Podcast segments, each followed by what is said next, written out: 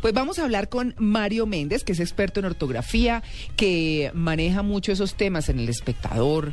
Eh, en fin, vamos a hablar con él de este tema que, que es tan cotidiano pero tan interesante. Mario, muy buenos días. Buenos días, ¿cómo estás? Bien, ¿cómo le, cómo le va hoy domingo festivo con nosotros aquí? Pues eh, bueno, ahí con las ganas necesarias para contribuir en lo que se pueda con ustedes. Ah, bueno, muchas gracias. Bueno, empecemos por los signos más comunes. ¿La coma cuándo se utiliza? Bueno, la coma, según la, la preceptiva más elemental, se utiliza para separar partes iguales de la oración, ¿no?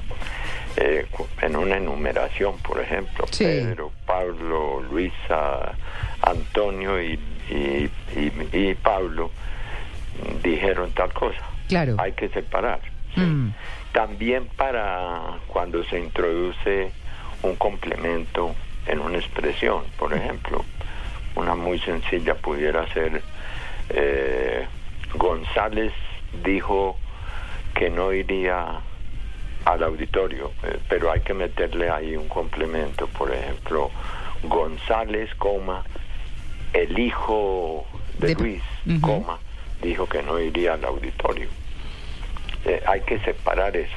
¿sí? Claro, porque eso queda como, eh, como dice usted, entre comas y entonces se puede omitir o se puede dejar esa frase. Eso. Si se omite y el sentido No se pierde. todavía se conserva, indica que está bien utilizado. Sin embargo, pues hay que tomar una serie de, de medidas como buscando la comprensión del lector. Por ejemplo, no hacerle frases demasiado largas. Mm. Eh, alguien establecía tentativamente una, un número de 17 palabras como máximo en una expresión que no tenga un punto seguido, por ejemplo.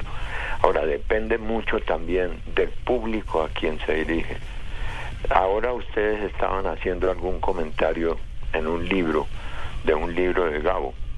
Mm. Creo que se refieren al Eh, ocaso, al, Ocaso al del otoño patriarca. del El patriarca. otoño del patriarca, exactamente. Sí, señor, sí, Ahí Tito. eh, hay un preciosismo por parte de Gao, lo cual indica pues un- una vez más su genialidad, eh, que sea capaz de hacer un texto a veces eh, en que se utiliza, en que encuentra uno un párrafo de, de tres, cuatro páginas, con mínima puntuación, no es que no tenga ninguna coma, pero con mínima puntuación, porque eso indica que se requiere manejar de una manera impecable la sintaxis, Mm. ¿no? Y esto de la sintaxis indica precisamente que si está bien utilizada esa sintaxis, se hacen menos necesarias las comas, Mm. porque es como en un partido de fútbol meterle las faltas, entonces hay que parar, ¿no? En cambio, cuando, cuando hay un toque-toque y la bola no deja de rodar y el, el, el espectador o el, el- que, el del estadio que ve que, que eso no para, es mucho mejor el partido.